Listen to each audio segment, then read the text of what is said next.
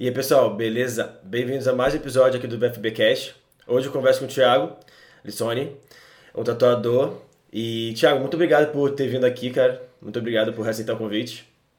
Porra, muito obrigado. É muito bacana. Primeiro que eu tô participando também. Pode ser que fique nervoso, não sei se vai ter polêmica também, mas vamos soltar aí tudo que tem para soltar. Uhum. Cara, me fala, já começando um pouco da sua história com a tatuagem, tipo, como é que, como é que começou a sua relação com tatuagem, como você incorporar na sua vida pessoal em si? Mano, o começo da minha história com tatu foi uma parada muito louca, muito, muito, ah, porque foi o seguinte, eu desde pequeno, muito pequenininho mesmo, eu comecei a fazer um curso de desenho. Eu não sou de São Paulo, capital, sou do hum. interior. E eu lembro que o professor pegou, deu umas folhas gigantescas para gente, falou: Ó, vai ter uma exposição aqui na escola e cada um vai fazer o desenho que quiser. E ele olhou para mim e falou: Pô, você, você, Thiago, vai fazer essas paisagens.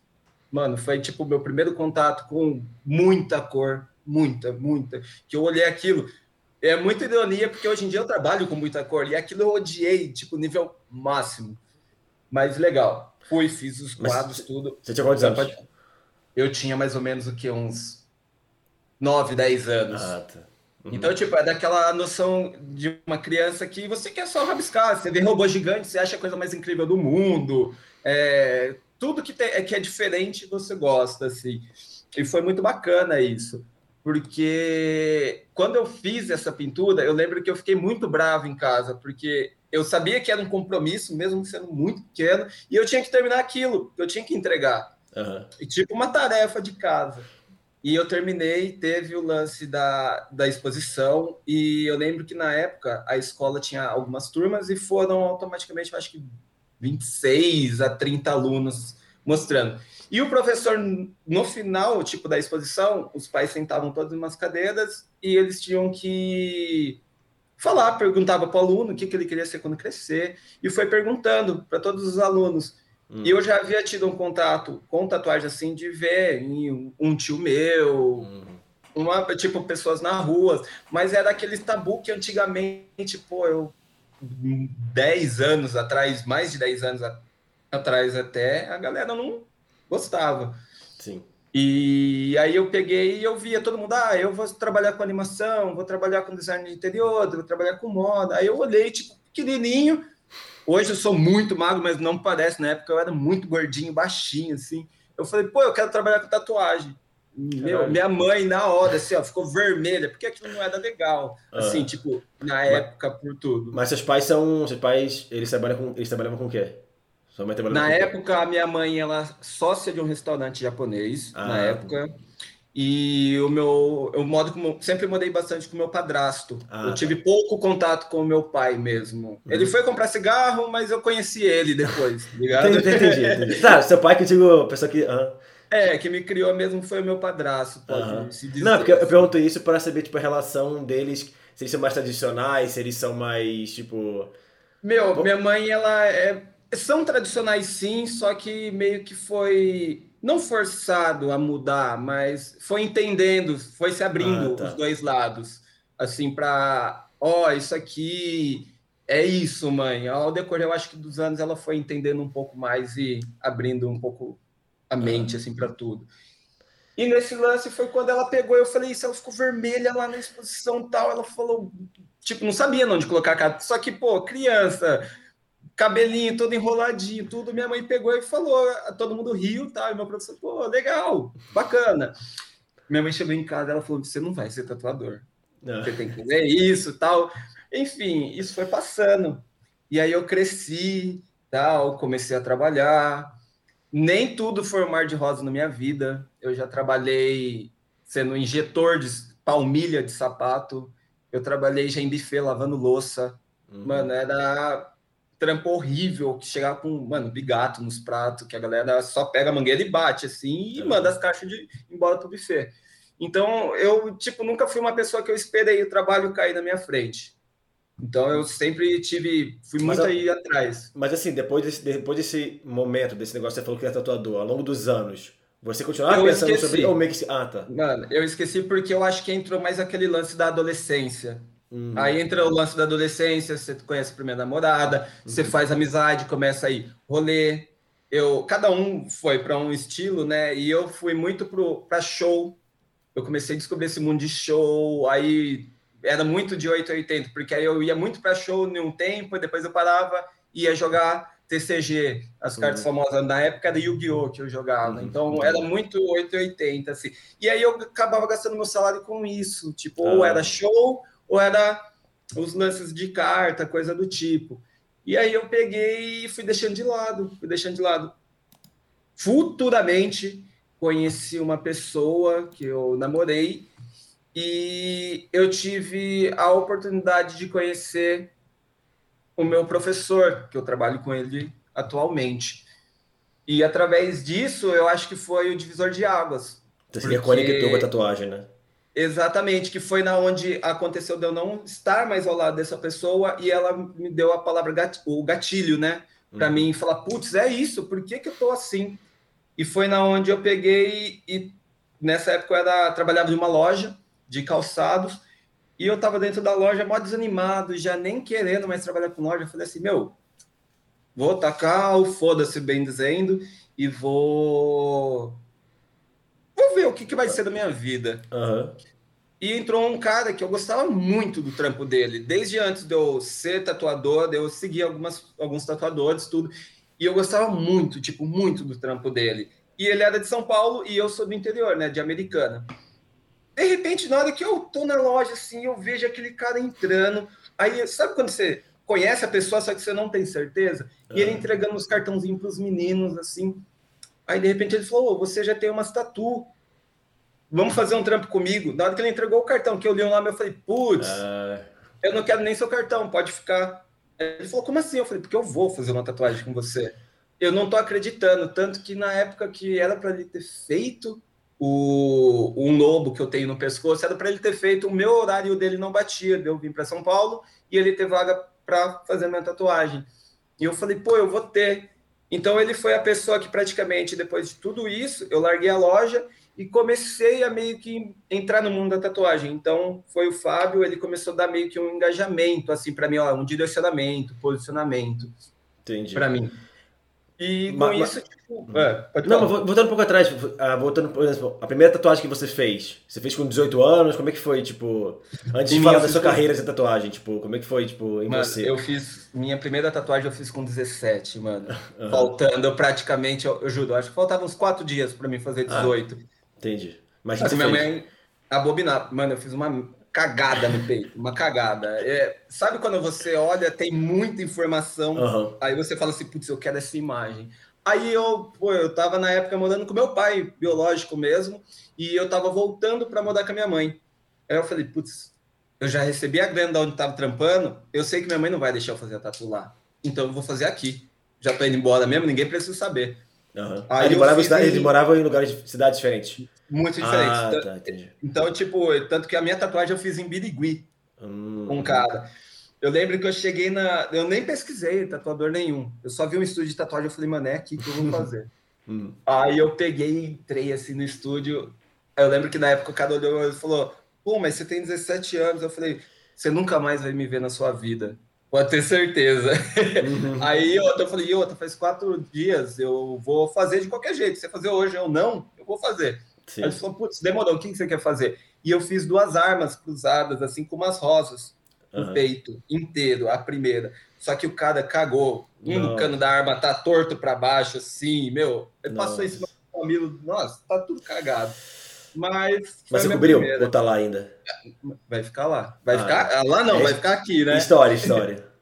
Não, vai, não, não é nem por história, é por dor mesmo. Já tô ficando velho, já tô. Eu, eu acho que é assim, deixa os outros que querem fazer tatuagem fazer. Para mim já deu. Uhum. Na hora que eu tiver coragem, eu vou fazer mais uma, mas por enquanto tá bom. Sim. Minha primeira tatu realmente foi essa. Aí depois foi um, uma atrás da outra, e assim mas, foi. Aí sua mãe, como sua mãe descobriu depois, ou você contou para ela? Eu contei para ela, porque ah. quando eu cheguei na. A gente sai da casa dos pais é a nossa liberdade, né? Só que quando a gente volta, a gente fala assim, pô, vai ser minha liberdade ainda, né? Só que a casa é deles ainda, né? Então uhum. as regras é deles. E aí ela olhou, ela falou, ó, oh, então você vai, voltou, vai ter que trabalhar, tal. Eu falei, não, não tem importância, mãe. Aí na hora que ela terminou todo o sermão que ela tinha para me dar, eu olhei, eu falei, mãe, só que eu tenho que te falar uma coisa, eu fiz uma tatuagem. Ih. Aí ela, Meu Deus, o que, que você fez? Eu falei, oh, uma tatuagem. Ela falou assim, é pequena? Eu falei, não. Uhum. Aí eu peguei, mostrei para ela, ela colocou a mão na cara assim, Tiago do céu, não acredito que você fez isso. Eu falei, pô, mas pelo menos eu fiz o peito, né? Dá para cobrir é, e tal. Uhum. Meu, foi muito engraçado, porque aí depois que eu cheguei lá, eu comecei a trabalhar no buffet. O meu melhor amigo, ele, o Léo, ele me arrumou esse trampo.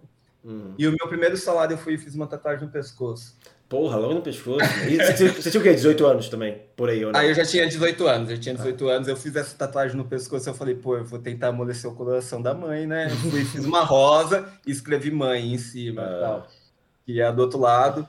E aí eu fiz, ficou muito legal, só que o lugar que eu trabalhava, os caras era tipo fanático religioso. Ai, que bosta. Uhum. Então, tipo, me demitiram, falou que estava cortando gastos. Aí eu peguei, olhei e falei, pô, tá cortando gastos, mas lá na frente tá uma placa precisa-se de ajudantes, tá ligado? Não tem sentido, mas eu entendi.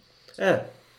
Então foi, foi mas foi, sempre foi muito tranquilo, como eu disse, eu nunca esperei nada cair na minha uhum. frente. Oh, tem um, um, trampo aqui, vai lá que você já tá. Não, eu ia sempre correr atrás. E o que tivesse que trampar, eu ia trampar, porque uhum. eu acho que eu dependi da minha mãe muito tempo da minha vida, porque eu comecei a trabalhar com 17. E eu sei que, pô, tem galera que trabalhava desde os 14, pelo menos na época passada, assim, que tinha os jovens aprendizes, coisas do tipo, assim, eu não sei nem como é hoje em dia, é. você vê. Então, tipo, eu ficava muito, assim, dependente da minha mãe com as coisas. E aí, eu, quando comecei a trabalhar, eu não queria ficar mais dependente dela nisso, eu queria ser meio independente. Uhum. E fazer minhas coisas também, que eu gostava de fazer e foi praticamente isso que eu fiz, é, assim. Entendi. É, aí depois, aí você, aí você, aí você foi pro estúdio do cara, você começou a, você começou a trabalhar lá no estúdio. Comecei a trabalhar no estúdio com o Fábio, que ele abriu em Americana. Era um estúdio, tipo assim, em casa mesmo, só que tinha uma sala da hora, tal, que a gente fazia tatuagem. Só que ele começou, tipo, ter que intercalar entre São Paulo e Americana, São Paulo e Americana. E aí começou a ficar um, um pouco difícil o meu aprendizado. Ah, porque ele tinha estúdio lá também. É, porque ele, vinha para cá para trabalhar aqui, ah, porque tá. o fluxo de clientes dele aqui era muito maior do que lá no interior. Só que a qualidade de vida lá é muito melhor do que aqui. Peraí, peraí, você tá falando é de onde? Corrido, né? Tipo, eu lá em Americana e ele tinha que vir para cá. Ah, tá. Você tá em São Paulo agora? Agora eu estou em São Paulo, ah, tá. sou residente aqui. Ah, tá. é... Só vai entender que você tá falando lá, cá, só para entender. É, é porque... É, que a gente meio que confundir, mas é praticamente isso. Eu peguei, eu, eu morava lá e eu comecei uhum. lá. Uhum. Agora eu sou moro em São Paulo e trabalho aqui. Tá. Às vezes eu vou para lá. Uhum. Então aí começou a ficar muito difícil esse contato meu e dele. E foi na onde eu peguei, ele começou a ficar muito aqui, que o, o público forte dele era de São Paulo e não de Americana. E aí eu peguei e comecei a procurar outras formas, porque eu tinha que aprender também. Então, Sim. sempre que ele podia, ele me ajudava. E só que aí eu comecei a ver. Aí foi na onde ele pegou e ficou em São Paulo direto e eu fiquei em Americana.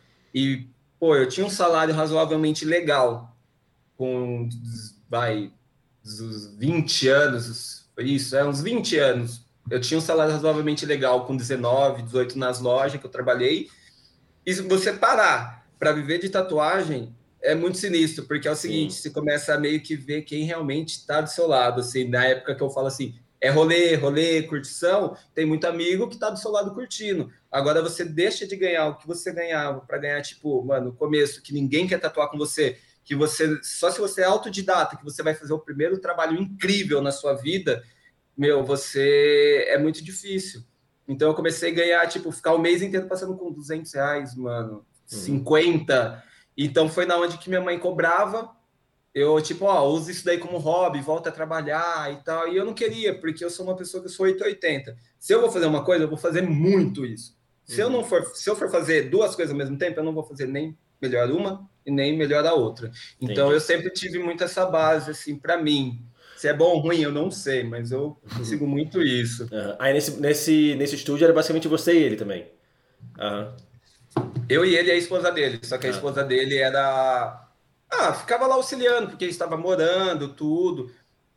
E a primeira tatuagem que eu fiz foi nela, ah. Soraya. Nossa, ficou, legal a tatuagem?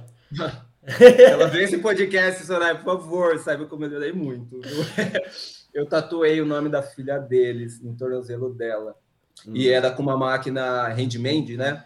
Eu não lembro de quem foi a máquina que fez, mas ele me deu essa máquina, foi com uma agulha 3 RL. A máquina vibrava demais, meu, suava assim, ó, pingava, pingava, eu em choque, fazendo Penélope assim.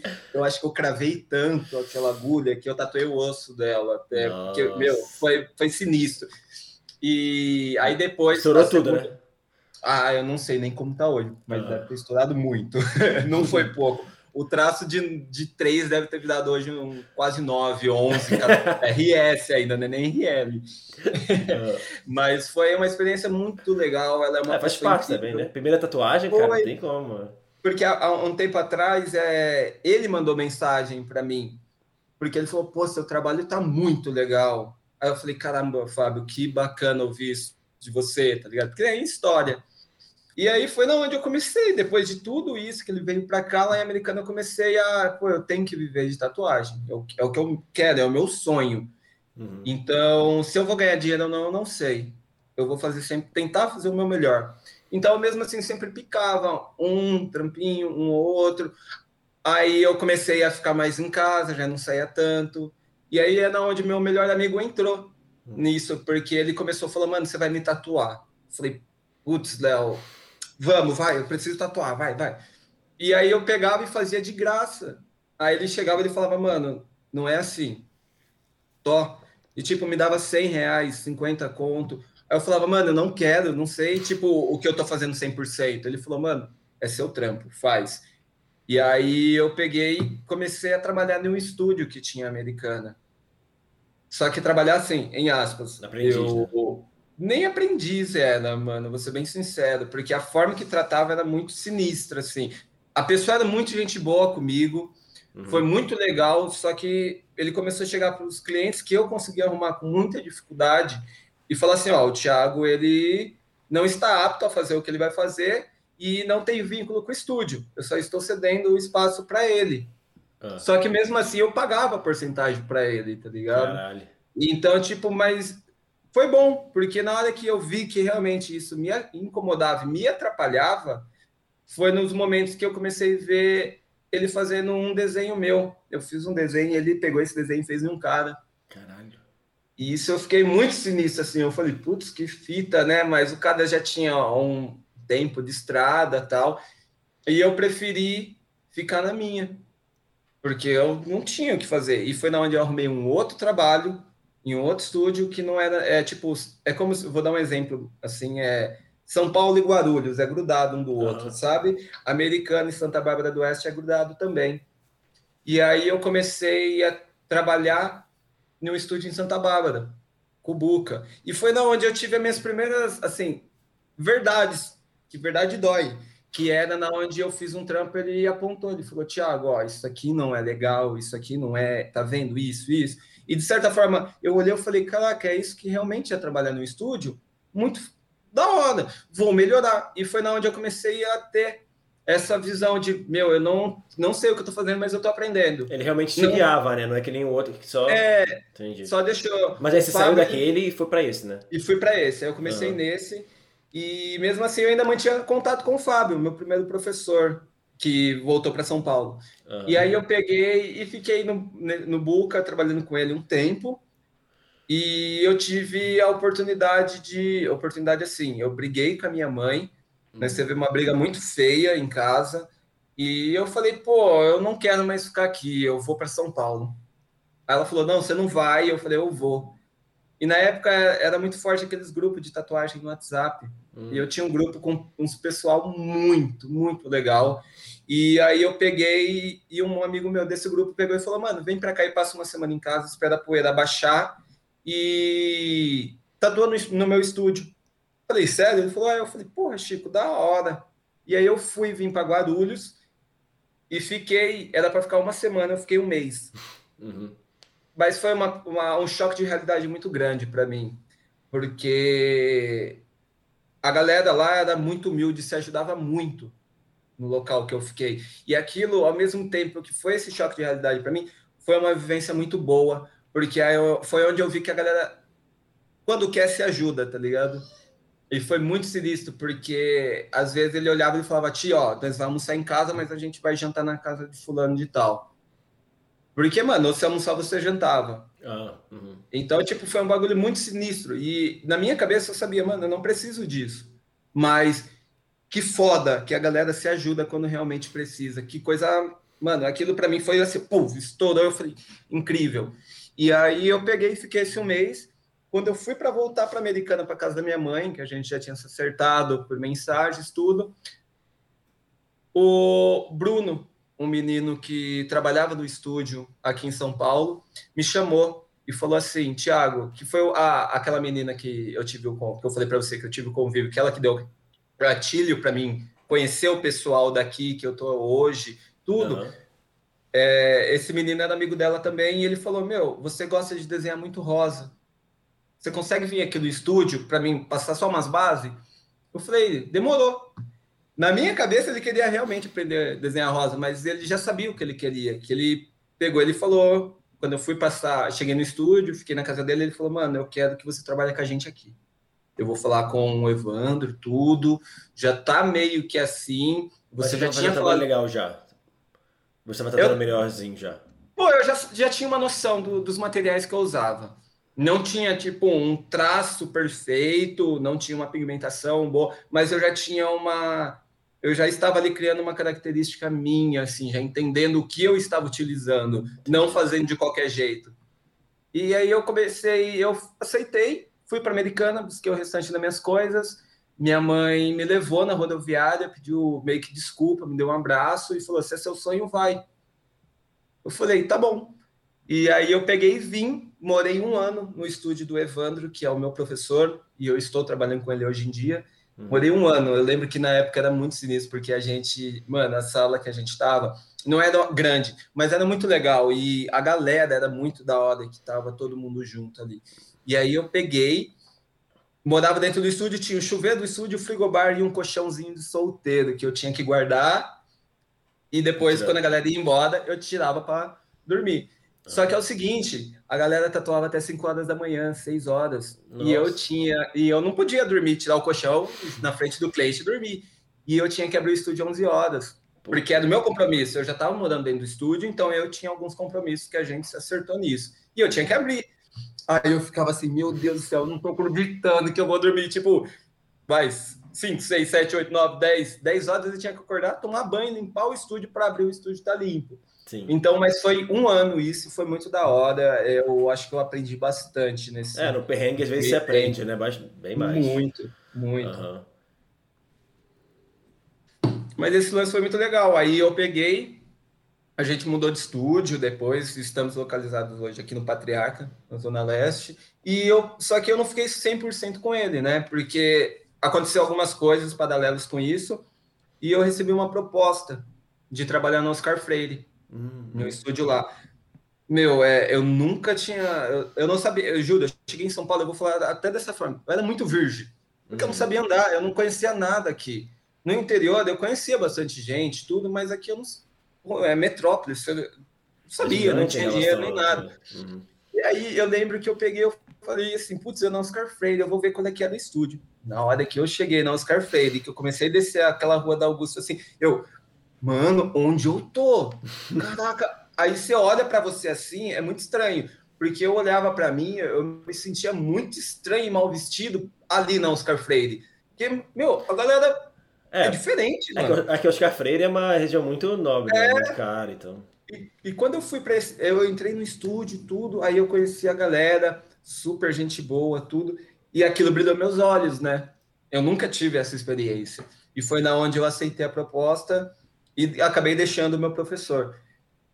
Eu sei que ele ficou muito triste na época, a gente já se acertou hoje em dia, mas foi aquilo que eu estava conversando com ele. Às vezes a gente precisa passar algumas coisas e entender. E aí eu peguei, trabalhei, eu acho que um, quase um ano na Oscar Freire. Meu, eu juro, foi o um lugar que eu vou falar de uma forma até assim mais fácil, que eu mais ganhei dinheiro. Uhum. Porque, meu, é, da, é público, você atende um público tipo AA, tá ligado? Sim. E é um público que às vezes. E é um público que ele não quer saber quem tá tatuando ele.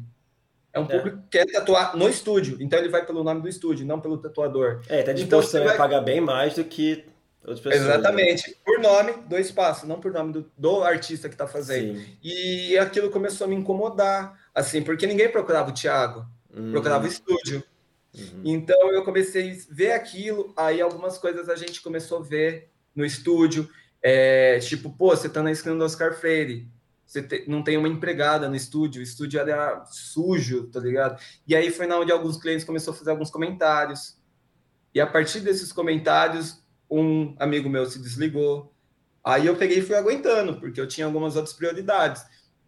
E aí eu cheguei também no meu ápice e falei, meu, não dá eu tenho que evoluir, eu tô parado aqui. Eu tô pensando em grana, grana, grana, grana, só que o meu lado artístico não tá feliz. Todo dia eu fazia um trabalho, eu ia embora e ficava mal. Você fazia trabalho, tipo, comercial, né? É, tipo Ou assim, é, eu vou te dar um exemplo, vai. Um exemplo bem básico. Assim, a galera chegava com um, aquele rosto de Poseidon. Hum, uhum. Quero fazer isso aqui. Você falava, pô, eu posso fazer isso, isso aqui. Uhum, então você virava uma máquina de produção. É, você, assim, você só fazia o que o cliente queria, você não conseguia botar seu. Exatamente. Conseguia trabalhar. O meu estilo. Uhum. Quando eu conseguia fazer meu estilo, era pessoas que vinham atrás de mim mesmo, assim, pelo meu Instagram. Entendi. Que aí eu pegava e introduzia. É, falava, pô, eu posso fazer isso, o que você acha? Pô, perfeito. Aí, mas foi pessoas que procuraram o Thiago, não o espaço. Entendi. E, mas também era bem peguei... pouco, né, em relação a. Pouquíssimo. O fluxo de clientes lá era um fluxo muito alto, porque a gente era em 11 e todo dia a galera tatuava, Nossa, todos tatuavam. Então era um estúdio que tinha um nome muito grande, mas pô, acabou fazendo, acontecendo isso. E eu me sentindo mal, me sentindo mal. Mais dois amigos meus saíram do estúdios. E aí eu peguei, eu falei, pô, e aí? Aí eu peguei, eu cheguei, eu falei, mano, eu não vou evoluir aqui. Eu vou continuar aqui. E se esse estúdio fechar, o que vai ser do Thiago? O Thiago vai ficar migrando de ponto para ponto? foi na onde eu já tinha feito amizade com um cara que eu admiro muito o trabalho dele. É, é um cara excepcional para mim, tipo, mano, não só de São Paulo, do Brasil. Eu, é um trampo foda que é o do Dingo, que faz old school. E eu cheguei e falei, Dingo, ó, eu tô saindo fora do estúdio, eu preciso de um lugar para trabalhar. Ele falou, mano, meu estúdio tá aberto, pode vir. Aí eu vim, voltei para Zona Leste, comecei a trabalhar na você, você, você conhecia ele? Ah, você conhecia ele já? Eu conhecia ele já pelo Instagram, tudo. Aí eu participei de um evento na inauguração do estúdio do Evandro, que ele participou. Então eu, uhum. pô, que foda tal. Porque no começo da tatuagem eu fazia old school, eu não fazia uhum. personagem, eu fazia old school. E aí eu tive essa oportunidade. Aí eu comecei a trabalhar com o Dingo e com a equipe dele. Então foi na onde ele olhou para mim e ele falou: Thiago, quando eu comecei lá na, na, na Penha, ele falou: Mano, o que você quer fazer? Eu falei: Dingo, eu quero fazer personagem, é isso que eu quero. Ele falou, por que, que você não faz? Eu falei, porque, mano, eu não sei, não tem público, eu não sei como fazer. Ele falou, qual que é as suas referências? Aí ele sentou comigo, mostrou tudo. Ele falou, mano, então começa a fazer. Cobra 100 reais, cobra 50 conto, faz. Joga na net. Faz de graça. Aí eu peguei e falei, não, demorou. Isso me lembrou muito na época o Evandro, que o Evandro falava para mim isso. Ele falava, tá brincando assim, mano, sabe o que você faz? Pega ali, vai ali na rua, mano, acha um mendigo, mano Leva, traz ele aqui, fala para ele tomar um banho aqui no banheiro, mano. Faz uma tatu nele de graça, pelo menos ele vai ser um mendigo tatuado. Teve, tá teve uma história já dessa, de outro tatuador também falou que já pegou também pessoas assim e tatuou. É, porque, mano, era muito engraçado isso. Porque você tá sem tatuar, você não vai evoluir. É. Você precisa desenhar? Precisa. Mas a, o papel, ele é totalmente é diferente. diferente. de pele. Sim. Você tem a base no papel, o que você pode ou não fazer, para não errar na pele, mas mesmo assim, a pele é diferente. É. E aí eu comecei lá no Dingo fazer os personagens. E aí começou a pingar bastante, pingar bastante, pingar bastante. Só que aí começou uma época na minha vida que eu, como que eu posso dizer, começou a ficar muito difícil para mim. Muito, muito difícil para mim. E aí eu tive um tanto pessoalmente quanto profissionalmente. Uhum. É, influxo de clientes muito baixo para mim e pessoalmente eu estava vivendo, acho que a pior fase que eu vivi aqui uhum. em São Paulo, eu acho que em tudo, que eu tentei até, mano, fazer merda com a minha vida, tá ligado? Uhum. E aí, tipo, pô, eu tenho um anjo da guarda, que é meu gato, e depois que eu vi a cena de tudo, que eu caí em sã consciência, que eu não fui pro outro lado, é, eu olhei pro lado e falei, caraca, tem muita gente do meu lado, mano. Por que, que eu fiz essa merda comigo? Tá ligado? Eu, tipo, afundado em dívida, precisando entregar a casa que eu tava. É, meu, todo mundo do estúdio do Dingo me dando um apoio. E eu lá, tipo, mano, me martirizando, querendo tirar a minha vida, tá ligado? Por um bagulho aleatório que nem tinha sentido na época. Por criancice, tá ligado? Por ser um menino e não ter uma atitude de um homem. E na hora que eu vi esse meu gato, que ele fez o que ele fez, quando eu tentei tirar minha vida, eu olhei e falei, não, mano, tá errado isso. Tem muita gente do meu lado, tem os meninos que trabalham comigo, tem isso. E aí eu meio que ergui e continuei. Vai, vai, vai. Aí foi na onde eu falei, mano, você já tá na merda? Abraça a merda, passa na cara, mano, e vai para cima. Uhum. E aí eu lembro que eu tinha mais ou menos nesse mês, eu devia ter, mano, uns 8 mil de conta, velho. Como eu tinha isso? Não faço a mínima ideia. O que, que eu fiz? Na época, o Instagram ele não tinha aqueles lances dos algoritmos tão diferenciados, essas coisas que Sim. hoje em dia tem. Tinha aqueles robôs que ficava curtindo foto dos outros, fazendo comentário de emoji, com coisa do tipo. Uhum. Eu paguei para um. Meu, eu juro, eu falei, eu lembro que eu cheguei e eu falei assim, Dingo, você passa no seu cartão? Como eu vou te pagar, eu não sei, mas eu vou. Aí ele falou, mano, faz o teste uma semana de graça, que eles liberam, depois eu já passo um cartão. Eu falei, demorou. Esse mês inteiro, mano, eu fiz os 8 mil reais, eu paguei, paguei minhas contas e consegui caralho. a grana para alugar minha outra casa. Mas também eu tatuei, tipo. Pra caralho. Meu, era todo tipo de trampo. Aham. Nossa, era comercial mesmo, Aparece... era de boa. É, uhum. Apareceu, eu tava fazendo. Chamou no Instagram, não tava nem querendo saber, já tava uhum. indo, Messenger, é, indo, tudo, tudo, toda a plataforma que eu poderia fazer capitalização, até no Tinder, filho, eu fiz capitalização de cliente, juro. Eu até fiz lá, eu fiz capitalização de cliente, tatuei, não saí com as pessoas, mas tatuei. E tipo, meu, eu fiquei assim, mano, eu consegui. Caraca, eu sou capaz, tá ligado? Foda. E aí eu me mudei, aluguei minha outra casa. Aí começou a mudar algumas coisas. E ao mesmo tempo que começa a mudar algumas coisas, você começa a ter um raciocínio diferente sobre o que você já passou. E, e aí eu peguei, conheci a, a mãe do meu filho na época, e pô, eu nunca tinha me envolvido realmente com uma pessoa da, do ramo da arte, mas ela era atriz e eu era tatuador. Então eu vivia na minha bolha de tatuagem, que eu falava arte é só tatuagem quem fez pintura em tela. E aí foi na onde ela, por ser atriz, começou a me levar para o teatro. Ela falou: Você gosta? Eu falei: Meu, nunca fui. Ela falou: Então vamos. E aí começou meio que a abrir a minha mente. Aí fez tipo assim, puf, explodiu, toda aquela bolha. Aí eu falei, mano, tem muito mais coisa que a arte. Não é só grafite, arte, não é só pichação, é arte, não é só isso. Eu comecei a ver essas outras coisas e a forma que a galera do teatro se comportava. E aquilo eu falei, meu, que incrível. Só que ao mesmo tempo era o começo do meu relacionamento com ela. E eu não tava legal aqui. Eu falei, meu, eu tô passando ainda algumas coisinhas que eu não tenho necessidade. Eu vou voltar para Americana. E aí eu cheguei para ela, eu falei, pô, eu vou voltar para Americana. Ela falou assim: ó, eu não posso te segurar. Se você quiser tentar, tenta. Se não, volta. Eu não posso segurar você aqui, eu só espero que você faça a sua melhor escolha. E foi na onde nisso eu peguei, eu troquei ideia com o Dingo, tudo, e eu saí do estúdio dele, porque eu falei, meu, eu vou tentar outra coisa. Uhum. E aí eu fui trabalhar num estúdio em Santana, na Zona Norte. Equipe maravilhosa, conheci todo mundo lá, fiz muita amizade, tenho até hoje. E, e, pô, eu sempre fui uma pessoa que eu saí de portas abertas onde eu saí. Então, isso foi muito legal, porque aí eu fui para Santana, trabalhei lá. Meu, é, é, foi incrível, conheci pessoas incríveis lá também. Eu acho que essa caminhada, todo o percurso que eu fiz, fez eu conhecer essas pessoas. Eu acho que tudo tem um propósito. E a partir desse momento que eu estava lá em Santana, a, a mãe do meu filho ficou grávida. E aí eu fazia o quê? Eu morava na Zona Leste, eu ia para Santana. Para economizar financeiramente, eu comecei a ir só de ônibus. Aí eu ficava tipo uma hora e quarenta, duas horas para ir. Uhum. E uma hora e quarenta, duas horas para voltar. Porque o ônibus, o que eu pegava, dava maior rolê por dentro do bairro. E aí eu peguei e falei, pô, eu não tô curtindo talvez a melhor fase. Que é tava junto dela, porque eu tô gastando mais tempo em transporte do que com ela. E na hora que eu chegava, ela tava dormindo, e na hora que ela saía para ir para a faculdade e depois trabalhar, eu estava dormindo para ir para o estúdio depois. Então eu peguei e falei, não, não dá. Tá ficando estranho, não tá sendo legal para os dois. Preciso ver uma melhor, uma forma de resolver isso. Foi na onde eu cheguei e conversei com o Evandro novamente. Eu falei, ó, oh, Evandro, tá acontecendo isso, isso e isso. É, não é ruim o estúdio que eu tô, mas eu quero ficar mais perto da minha casa, para mim chegar mais rápido, para mim voltar a estudar mais, porque eu quero estudar, eu quero entender mais as coisas. Aí ele falou: oh, você sabe qual que, o que, que você tem que fazer para voltar? e porque na época eu tinha meio que uma rincha com um tatuador que trabalhava lá.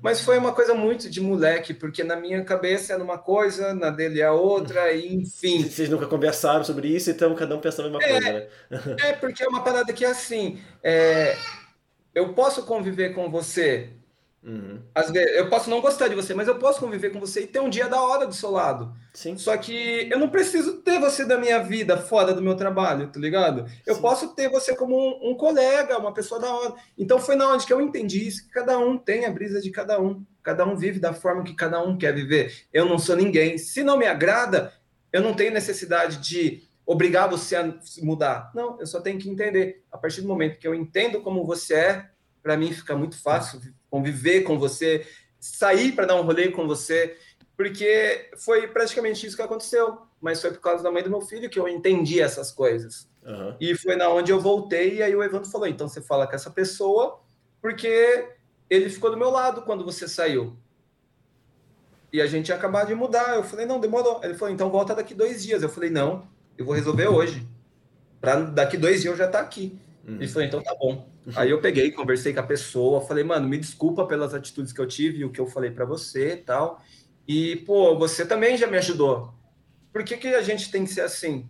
Eu posso, mano, entendi o seu jeito, você entendeu o meu, me desculpa, da hora, vamos crescer junto, mano. Porque dá para os dois crescer junto quando vocês se entendem. Aí ele falou, mano, demorou. Aceito suas desculpas, da hora, se é o que você quer, volta, tamo aí. Aí eu falei, demorou. Aí eu voltei para trabalhar aqui com o Evandro, foi muito da hora. E eu cheguei para o Evandro e falei: Meu, você só me ensina quando você achar que eu tenho a necessidade realmente de aprender. Porque senão eu não quero que ninguém pense que eu voltei para, tipo, ah, vou sugar e depois eu sair fora. Não. Só, se eu merecer, você me ensina. Uhum. Porque senão você deixa eu bater cabeça. E aí foi na onde eu voltei, comecei a, a focar. Eu já estava focado em personagens e aí eu me foquei mais ainda e comecei a fazer o lance dos personagens coloridos, porque antes eu fazia mais preto e cinza. É, isso, e... isso, isso que eu ia perguntar, tinha uma pergunta aqui, como é que. Assim, você sempre tem uma relação muito forte com anime, com coisas mais geeks. Muito. E você, assim, você sempre teve essa ideia de querer trabalhar com isso? Essa trabalhar com esse estilo que eu digo mais? Ou Sim. Ah, você sempre queria, você sempre almejava isso? É, é porque é uma parada que foi assim. Quando eu, eu comecei, que eu vim para São Paulo, eu não conhecia ninguém. Uhum. Não tinha público. Então eu fazia o que o Evandro falava: você tem que tatuar. É, não então, tinha como fazer o que, que você queria só, né? O que aparecer. Uhum. E então, mas eu sempre desenhei personagens. Desde lá da escola de desenho, eu sempre procurava fazer uns personagens. Então eu queria fazer isso, só que eu hoje eu tenho uma resposta até para mim, porque é o seguinte: antigamente a galera que fazia tatuagem há, vai, eu sou tatuador há quase sete anos, há, vai, cinco anos atrás, hoje em dia a galera já tá com quase 40, porque tá na faixa de 36, eu tenho 27, tá ligado? Uhum. Eu tô falando assim por base da minha idade. Então, tipo, a galera que tinha que tatuar, já tatuou. Então, essa fase nova é a fase dos adolescentes que antes a gente tinha vergonha de tatuar um Pokémon na mão, tinha vergonha de fazer o Goku, os adolescentes que estão tá vindo agora, não. Os adolescentes querem fazer, faz. Sim. Então, a galera que já está na minha idade, 27, 28, que quer, olha aquilo e fala, putz, que legal, vou fazer também. Então, começou a vir esse hype. E foi na onde aconteceu o quê? Eu sempre fiz, só que eu não fazia com qualidade. Hum. E foi na onde eu peguei e comecei a estudar sobre. Mas o consumir o conteúdo geek, nerd, otaku, eu sempre consumi. Sim. Tanto que, tipo, eu vai, vou dar exemplo. Joguei muito jogo de RPG online, muito, tipo nível vício hard, hard, hard. Joguei muito. Eu consumo muito mangá. Eu consumo muito action figures, tanto que agora eu dei uma parada, porque, meu, é um bagulho que... É muito caro, né? Volta. Muito caro e, meu, às vezes você tem preguiça até de limpar. É, uhum. Comecei a, a consumir muito, aí eu dei uma pausa e agora eu, eu, tipo, eu fumo desde os meus 13 anos. Eu sou uma pessoa que eu falei, eu faço desde os 8 a 80. Hum. Eu parei de fumar e, meu, bate a ansiedade. O que, que eu tô fazendo agora? Viciei em carta de Pokémon. É, meu eu vi que você mostrou no stories às vezes, assim, abrindo carta. Meu, eu não, eu não tô aguentando, eu tô viciado. Porque é, eu acho que é o meio de, de, tirar a ansiedade que o cigarro tinha de mim. Hum. E aí é uma conta que eu fiz. Eu fumava, tipo, praticamente um maço por dia. Um maço por dia de Malboro Vermelho, mano, dá quase 700 reais ou mais por mês. Eu falei, caramba, se eu gasto isso por mês, eu consigo diminuir? Então eu posso fazer o que eu realmente quero. E antes eu não tinha grana, porque eu gastava com é, isso. Investe dinheiro do maço em um pack de, de card. É. é. Tanto que igual eu falo, tava falando com um amigo meu, eu gastei 7 reais esse dia, eu tirei uma carta que vale 500. Caralho. tá ligado? Então, é, é claro, foi sorte, foi, mas é. pelo menos é uma coisa que eu gosto e não tá me matando. Sim. então é. foi muito isso. É, eu consumo muito, muito. Eu falo para os meus clientes assim: é diferente você ir, ir, ir fazer uma tatuagem com alguém que faz por grana, independente do estilo que a pessoa escolhe fazer e quando você vai fazer com um profissional que é especialista no que faz, porque o cara Sim. que ele faz ou a menina que faz é, que é especialista no estilo dele, ele vai fazer aquilo com uma prioridade muito melhor. Ele vai dar o ponto de vista dele de uma forma muito melhor do que você ir em qualquer pessoa e falar assim, pô, eu quero fazer isso. É, Às vezes o cara, o cara for... É, porque o cara é focado nisso, ele tem experiência, ele sabe. Exatamente. E também, e também quando você faz o que você gosta, né? Você se esforça mais. Nossa, é, é, eu, falo, é, eu falo muito assim para todos os clientes meus. Eu falo, meu, um trampo meu eu levo de mais ou menos de 10 a 16 horas um trabalho. Caralho. Uhum. Termino tudo em um dia. É, o que, que eu falo para meus clientes? Meu, é, é carinho que você tem que ter, porque se você fizer a parada para ser igual um IPVA de carro, para todo ano a pessoa ter que ir retocar, às vezes a pessoa não vai nem retocar com você, vai, vai fazer com outra pessoa. Sim. E aí é tipo assim: você vai pegar a foto dessa mesma tatuagem no Instagram, é uma coisa. Aí na hora que ela vai retocar com outro tatuador ou tatuadora, a pessoa talvez conhece, você olha o trabalho e fala: Mano, o que, que é isso? Tá ligado? É ele que fez isso. Uhum. E tipo, mano, não é legal. Então eu falo, pô, faz com carinho eu sei que não, é, meus trabalhos não é 100% isso, mas eu tento pelo menos, tipo, meu, dar o melhor para todos os meus clientes, desde o começo do dia que ele chega para tatuar comigo. Porque ele não está fazendo só tatuagem, ele está fazendo o sonho dele, que é ter uma tatuagem incrível que ele viu no meu perfil. Uhum. Então eu tenho que dar o meu melhor naquele trabalho. E é onde eu começo, desde o começo. A troca de ideia, troca de informação, mostrar como eu faço, meu processo desde a minha criação, colagem de decalque, cuidado com a pele dele até o final, que eu termino e passo todo o procedimento que eu gosto que cuide da forma que eu falo. Uhum. Então, eu tenho toda essa base estrutural, assim, que eu vou ter nesse diálogo com um cliente. Tanto que no fim da tatuagem, o cliente já não é mais cliente, ele é amigo. Tá? É, é tanto tempo, você vai conversando, conversando, conversando. É, é, é, uma coisa que os meninos do estúdio falam para mim. Uhum. Geralmente você vai no estúdio e você tatua com música. Uhum. Meu, eu tatuo trocando ideia, eu não consigo, eu acho que, tipo, a galera fala, música para mim é essencial. Eu falo, pô, música é legal, é essencial sim, para muito. Eu não vejo necessidade, porque às vezes eu troco. Como eu falo assim, o, você é o que o, os seus clientes são o que você é, bem dizendo. Então, os meus clientes consomem as mesmas coisas que eu. Então, o assunto que a gente tem é muito, é muito. Então, tipo, às vezes eu vou fazer, vai, um, vou falar Agora, do Kimetsu no Yaiba, o anime que tá no hype. Mês passado eu fiz vários personagens do Kimetsu no Yaiba. Então, cada cliente que veio tinha um foco naquele personagem por um motivo. Então, o nosso diálogo era muito alto sobre, ah, mas pô, mas por que, que você está fazendo esse personagem? Ah, mas é por causa disso, disso. Pô, mas você viu que aconteceu isso? Então a gente tem esse diálogo e é muito legal. E às vezes tem coisa que eles sabem que eu não sei. E aí eu fico, não, mentira, mano, é sério. Então é, a galera brinca bastante. Aí quando eu coloco música, os caras entram batendo palma na sala, assim, não, tá ouvindo música, tá ligado? Mas, Mas hoje, é... dia, hoje em é, dia você tá fechada, você tá fechado, você tá fazendo só esse tipo de, de desenho, tipo de tatuagem, Ó, dizer. Vou ser bem sincero para você, 80 a 90% dos meus clientes é só personagem. Uhum. Faço outras coisas? Faço sim. Porque é, é o que o Evandro fala, existem às vezes o dia que você precisa ganhar dinheiro sim. e o dia que você faz arte. Então, tem dia que realmente eu preciso ganhar dinheiro, que é fazer uma escrita, que é muito difícil, que eu não faço. Eu só faço quando o cliente já é cliente meu há muito tempo e eu falo, ó, eu faço assim, topa, topa, então eu faço. Uhum. Ou é aquele lance que às vezes igual, eu, pô, eu fiz muito, muitos, é, muitos outros estilos, é difícil. Eu fiz outros estilos. Então eu fiz Neotrad, eu fiz Black Work. Só que quando você faz tudo e é. muito, você nunca faz 100% algo. Por isso é. que eu me foquei mais em um.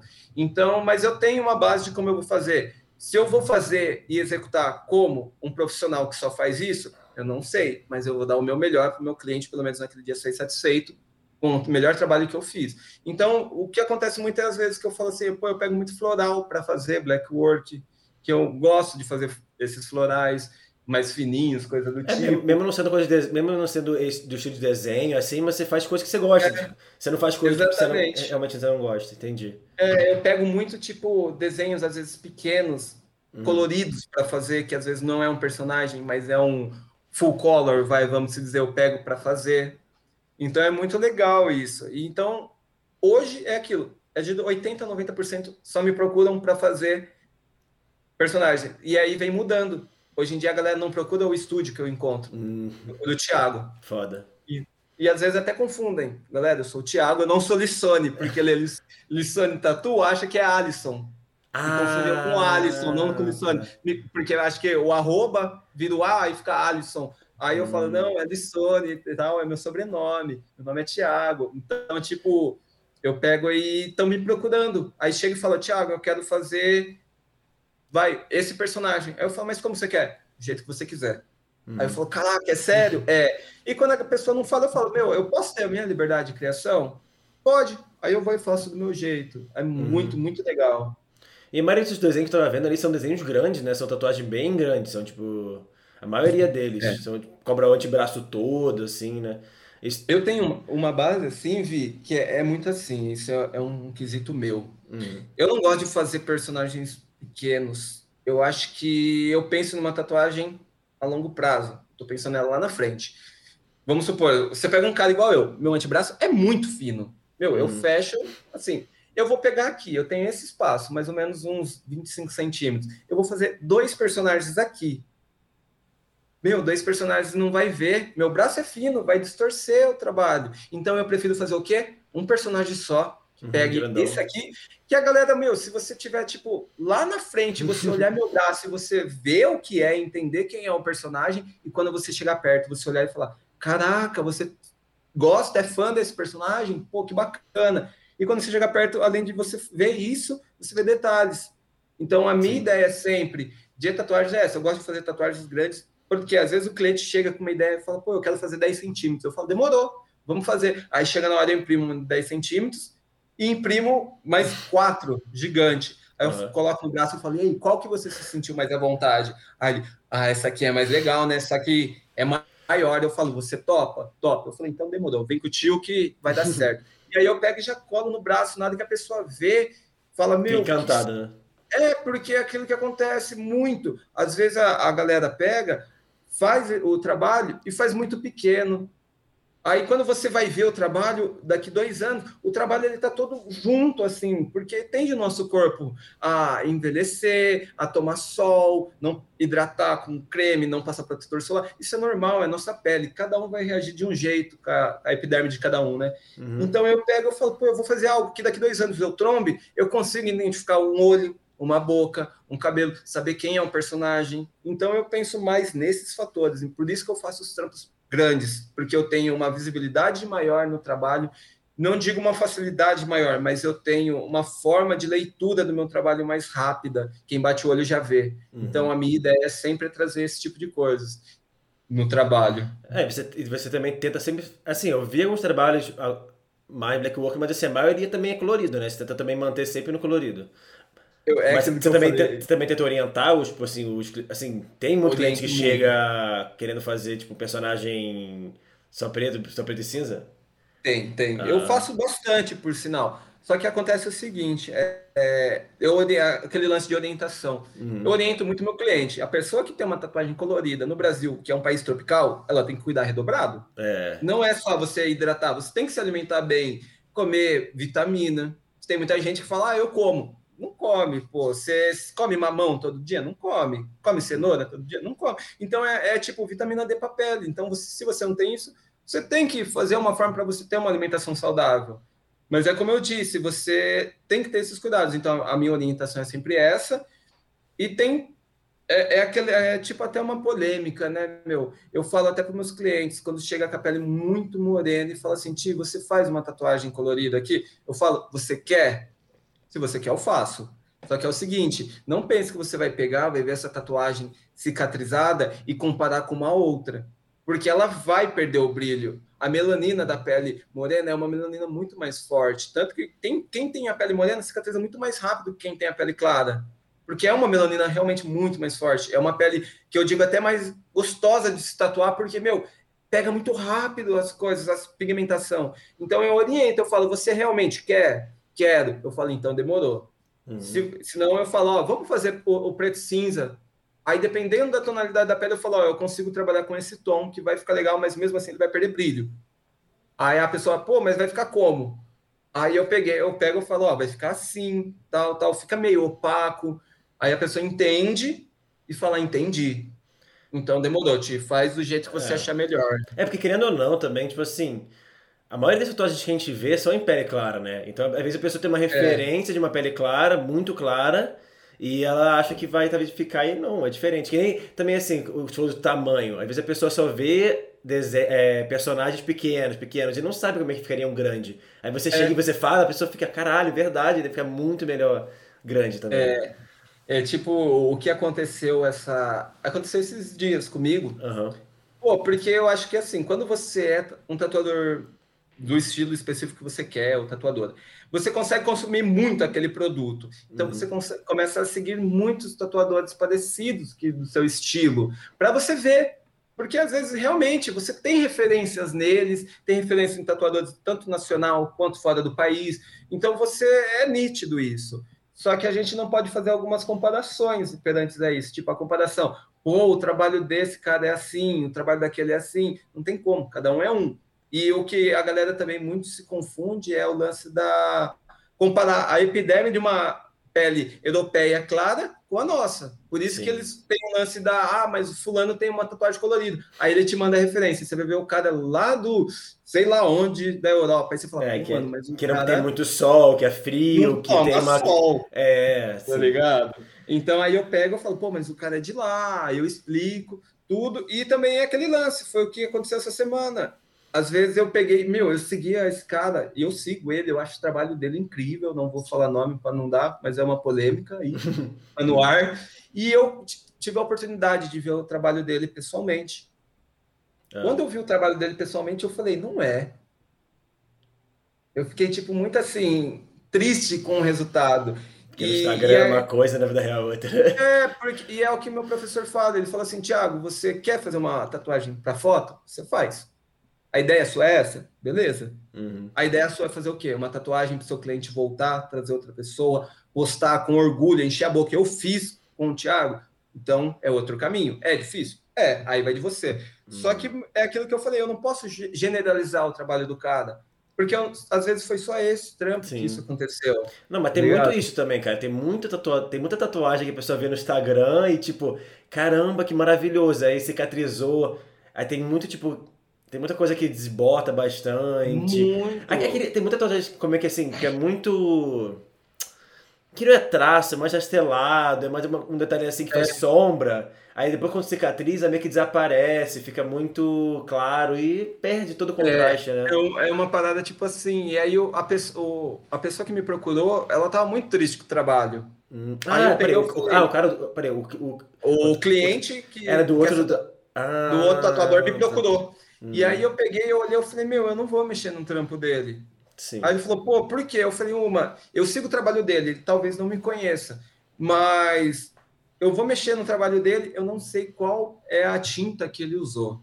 Eu uso uma marca, aí ele usa outra. A minha pigmentação vai ficar diferente da dele. Uma porque cada tatuador tem um tipo de pigmentação diferente. Não tem como você querer comparar.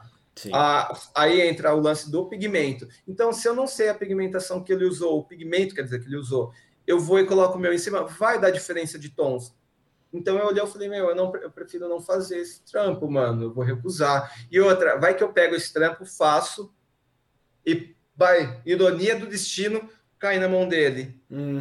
Ele olha e fala, pô, ele tem mais fama que eu para ele fazer um, uma arruaça igual, mano, por, isso aqui a galera já faz na internet, é muito fácil. Sim. Então, para mim, eu olhei e falei, eu prefiro evitar isso. Agora, se você quiser, foi o que eu falei pro cara, você me dá essa parte da frente do seu braço, que eu vou fazer um trabalho incrível, que eu vou roubar a cena desse daí. A galera nem vai olhar para esse trampo. Aí, se você topar, eu faço. Aí o moleque falou, putz, esse jeito que você falou, eu entendi, te Muito obrigado pela sinceridade, porque teve gente que falou que fazia o que eu pedia, e eu vou juntar uma grana e vou vir fazer com você. Você faz o personagem que eu quiser aqui desse outro lado. Eu falei, você só me dá esse lado do braço. Uhum. E o dia livre. Só isso que eu peço para você. Foda. Aí eu peguei e vou fazer, porque aí eu tiro o foco daquele trabalho, porque a outra tatuagem Sim. vai estar mais evidente. Não, e também eu acho meio chato também, assim, beleza, você fazer uma. Você fazer um ajuste ali, um ajuste aqui, agora você mexer no trabalho todo do cara, tipo assim. Só se tá muito cagado você vai fazer uma cobertura total. Agora você, tipo, é. reparar uma, uma tatuagem bastante que você não fez, é meio. Acho até um pouco antiético, né? É, eu, vejo assim. É minha consideração, é, é, assim. Se você for cobrir é, para transformar um desenho só seu, vai cobrir uma, um desenho de outro, tudo bem. Agora, se pegou outra tatuagem do outro pra mexer, ajeitar, eu não sei. Mas porque, sabe por que ela não, ela não voltou pro tatuador que você está comentando? Ele é, o que falou para mim foi isso. Ele falou: eu tentei entrar em contato com ele várias e várias vezes, ele não me respondia, hum. e quando ele hum. respondia, ele não queria mexer no trabalho. Ah, Tanto que tá. quando ele postou o trabalho, foram até na foto e falado que não estava aparecendo o personagem, tá ligado? Hum. Aí eu falei, hum. putz, que sinistro, mas tenta, entra em contato com ele, entra em contato no estúdio que ele trabalha, fala no estúdio, porque às vezes o estúdio vai comunicar ele. Sim. Eu acho que a galera, pô, é, é uma parada assim, fez o trabalho, tá 100%, é o jeito que você quer, o mínimo que o cara tem que fazer. Se ele não ficou feliz, entrou em contato, o tatuador tem que estar à disposição. É o seu trabalho, mano. Você trabalha com isso. Se você não está à disposição do cliente, você não quer fazer o trampo, olha para o cara e fala: Mano, eu fiz, o meu trabalho é esse, você não ficou feliz, ok, infelizmente, eu fiz já o meu trabalho, não tenho o que eu fazer, eu não vou mexer. Seja ciente cliente, que o cliente vai procurar outra pessoa e outra pessoa vai fazer. É. Independente, ele vai achar alguém que faça. Ah, só que fale, responda o cliente tá ligado? Igual. É, fugir não adianta você... nada, cara. Não. Aí você procura as formas que você pode resolver isso. Como? Sim. Vou procurar o estúdio que o cara trabalha, vou falar com alguém, tipo, ele trabalha nesse estúdio, vou falar com o gerente desse estúdio, para o que, que o gerente pode fazer por mim, uhum. se ele pode ver, se o, ele pode falar pro tatuador me responder, coisa desse tipo, porque é justo, mano, tá na Sim. sua pele, você é o cliente. Se você não tivesse ido, feito o trampo com ele, ele não tinha postado a foto, ele não tinha recebido a grana dele para pagar as contas dele. Então é uma parada que pô, você tem que pensar no próximo sempre, independente. Do mesmo jeito que você tem que fazer os seus clientes entenderem e pensar em você, você tem que fazer eles, você pensar neles também, porque é uma via de mão dupla. Você querer andar na contramão, você vai bater. Uhum. É, é tipo, é, é isso, bem dizendo. E, e aí ele fez, eu fiz essa proposta, ele topou, a gente está para agendar, estou só esperando o retorno dele e eu vou fazer um trabalho. Agora, nesse lance de antiético, é também é muito sinistro, porque aí entra muito esse caso desse mano. Ele está tentando, só que uhum. o tatuador não está dando resposta. Aí você vai e faz o trampo. Aí cai na mão do tatuador, o tatuador pega e fala: Ah lá, ó, pegou meu trampo, fez isso, fez aquilo. Só que aí, e o retorno que o cara tentou dar, tudo, é. tal, tal tá ligado? Então é, é muito aí, assim. É tipo um disse-me-disse também, né? Tipo assim, você fala uma coisa, o cliente fala uma coisa, o tatuador fala uma coisa. Exatamente. E, tipo, e se você tem menos no voz, fim... você se ferra, né? Exatamente. Ainda mais hoje, nos dias de hoje, né? Que é, é. Se, quanto mais seguidor você tem, melhor você é. Então, tipo, eu, eu prezo muito isso. Você tem bastante seguidor? Da hora. Você tem um trabalho bom? Ótimo. Você tem os dois? Perfeito. Agora, se você tem um ou outro e faz muito bem, também é ótimo. Eu, eu falo assim, os meus seguidores eu fui conseguindo muito na raça, eu não tenho nem 10k ainda, tenho quase 6,5, mas, meu, foi muito da hora, sempre saindo em página, é, isso foi o que foi me ajudando muito, e o que me ajudou muito também conseguir esses seguidores foi o lance de, tipo, meu, é, ter a oportunidade de conhecer outros tatuadores, fazer network, ter a oportunidade de participar de alguns eventos e conhecer outras pessoas, fazer com que outras pessoas vejam o meu trabalho. E aos pouquinhos eu fui aprendendo a lidar com essas coisas. Então foi muito legal isso. É, e então... aí hoje estamos uhum. é. indo aí. Uhum. Você falou até da matéria, eu vi lá que você bota no seu perfil, que você saiu no, do, do blog do Tatumi. Como é que foi, cara? Como é que foi esse contato? Como é que, tipo... É porque foi assim... Muito é... legal, né? Porque é um, é um portal bem... É um dos portais maiores portais de tatuagem, né? É, é, é, porque foi muito legal. Saíram uns 35 tatuadores geeks, né? Da época. E eu acho que aquilo foi em 2019. Eu acho que foi, vai, meio de 2019. Eles vieram com essa proposta para mim, tudo. Aí eu falei, pô, pode ser legal. Sei, vamos ver. como que vai funcionar. E aí postou essa matéria do Tatu to Me para mim, e eu achei muito legal, porque tinha amigos meus que também saíram lá, e eu falei, caraca, que da hora, eu tô no meio de 35 tatuadores grandes da temática geek do Brasil. E eu falo assim, é, tipo, na época o Tatu Me tava bombando muito, tá ligado? Todo mundo era queria sair no Tatu Me, isso e tal. E quando eu saí, eu fiquei muito feliz. Eu falei, pô, saiu uma matéria tal. E aí eu, felizão, li a matéria de todo mundo que estava lá, as inspirações que cada um tem. Então isso só dá mais força, porque aí às vezes eu li a matéria, recebi clientes por uma, pela matéria, porque muitos clientes às vezes caem, tipo, é, ali e lê. É, às vezes o cara procura no Google, né? Tipo, tatuador de desenho, tatuador de anime, otaku, sei lá, e acha. Né? Exatamente. Mas eu acho que a, a, minha procura maior assim mesmo foi. Não foi nem tanto pelo, por ter saído no Tattoo to Me, mas é. foi pelo lance da, de ter saído em algumas páginas de tatuagens, assim, geeks. Ah, tá. Porque foi muito legal, porque a partir dessas páginas sai.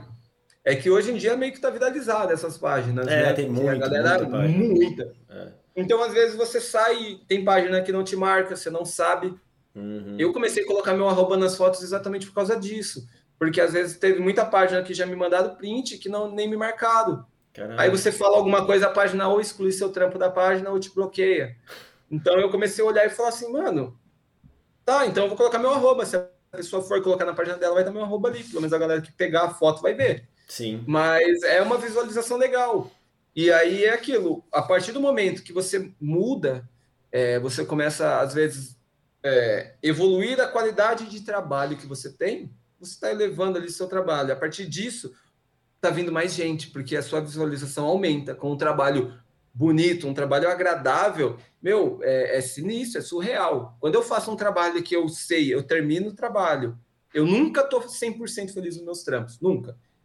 Eu sento, terminei, cheguei em casa, tomei um banho, sentei assim, eu, todo dia eu sento na frente do computador, eu falo, tá, deixa eu ver o que está acontecendo ali, nem algumas coisas que eu sigo Aí eu sempre começo a pensar, eu falo, putz, ó, isso aqui, aí eu vou vendo as fotos, isso aqui eu vou fazendo isso. Então você faz uma autocrítica sua. Você fazendo essa autocrítica sua, e você pega, você tem uma base. Aí no outro dia você acorda, chega no estúdio e tem a, a tipo, não é a crítica, é o ponto de vista das pessoas que trabalham com você. Muitas vezes você vai gostar de ouvir, muitas vezes você não vai gostar de ouvir. É. Só que aí você vai sentar para o lado, cruzar o braço, fazer bico, ou você vai falar, tá, como eu resolvo isso? Você pode me ensinar? Uhum. Ah, putz, eu ainda não sei. Não sabe? Vamos procurar todo mundo junto? É isso que acontece no estúdio que eu trabalho hoje em dia. Então, o meu professor, o Evandro, ele pega, ele chega toda a tatuagem minha. Toda, toda, toda, toda. Ele fala, pô, você fez isso, hein? Você fez aquilo, hein? Aí eu, agora que eu tô, tipo, batendo um pouquinho mais de frente, que eu tô assim, tá, mas por que que fulano pode? Aí ele fala: Ah, eu ainda não sei, vou ver o trabalho para te dizer, mas vamos melhorar isso. Eu falo: Ah, então, eu tô lapidando, tô evoluindo a cada trabalho meu, desde tipo que eu fiz um, um trampo específico, eu falei: Putz, é isso que eu quero no meu trampo. E era coisa que eu já tava morrendo de medo de fazer. Uhum. E aí, todo trampo ele chega, ele me cobra. Aí eu, tem um menino lá no estúdio que ele era professor de desenho, ele largou e começou a trabalhar com tatuagem só trabalho incrível. Então o Nick, que é o Nick, ele chega para mim e fala: Thiago, vamos fazer isso. Tanto que o último trampo que eu fiz agora foi o Coragem com Coragem e o Eustácio. Uhum. Meu, ele olhou e falou: Thiago, é hoje o dia de você fazer um negócio que você nunca fez no seu trampo. Eu falei: o quê? Ele falou: isso, isso, isso. Na hora que chegar, a gente vai jogar essa luz, eu venho aqui e te dou uma dica. Isso é o que eu fazia em animação. Eu falei: Nick, vamos fazer então.